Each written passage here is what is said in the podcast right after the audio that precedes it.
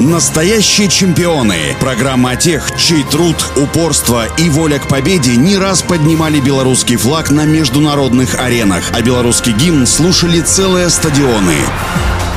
Всем доброго дня, у микрофона Василий Данилов. Людмила Волчок – герой нашего времени. И в самом деле, кто, если не она, человек, победивший саму судьбу? Ее карьера многообещающая легкоатлетки была прервана на самом взлете, когда оставалось лишь пару лет до первых взрослых чемпионатов мира и Европы. Решив поправить телевизионную антенну, залезла на крышу общежития в Минске, оттуда и упала, получив тяжелейшую травму, которая навсегда приковала к инвалидной коляске. Тогда Людмила даже мысли не допускала о том, что сможет подняться на паралимпийский пьедестал. Была уверена, спортивная карьера закончилась. И только отдав должное настойчивости главного тренера национальной сборной по инваспорту Тамары Шиманской, согласилась приехать в Раубичи.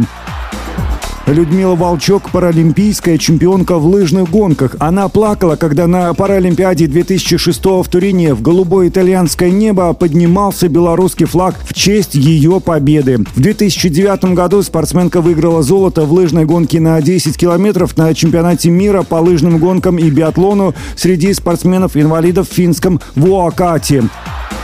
А потом уже через 4 года в Ванкувере Люда улыбалась вновь на пьедестале победителей, уже как двукратная паралимпийская чемпионка. На все той же 10-километровой лыжной дистанции Волчок не было равных.